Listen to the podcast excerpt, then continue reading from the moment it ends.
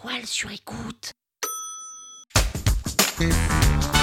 Salut, c'est Véronique Jung. Vous voulez maîtriser le SEO Vous êtes au bon endroit. Un épisode par jour et vous aurez fait le tour. Vous allez devenir l'ami des robots. Power Angels.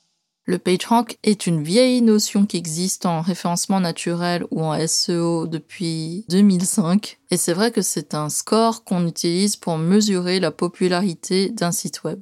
Le PageRank existe pour les sites externes et également pour notre site à nous. Et dans cet épisode, je vais vous parler du PageRank pour notre site à nous. En effet, au sein d'un site, il y a plusieurs pages. Et toutes les pages n'ont pas le même score, n'ont pas la même popularité. Et du coup, chaque page a sa notoriété et a sa popularité.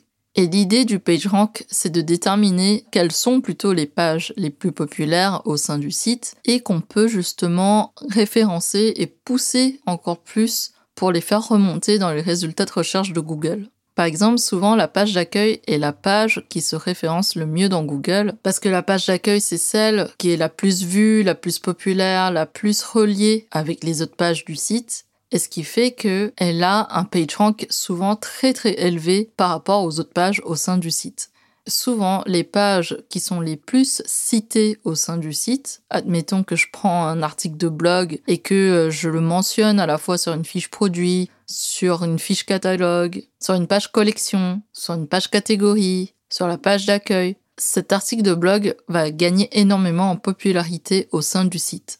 Et donc, il aura plus de chances de bien se positionner dans les résultats de recherche de Google. Le PageRank interne, c'est donc une notion pour mesurer la popularité des pages web entre elles au sein d'un même site.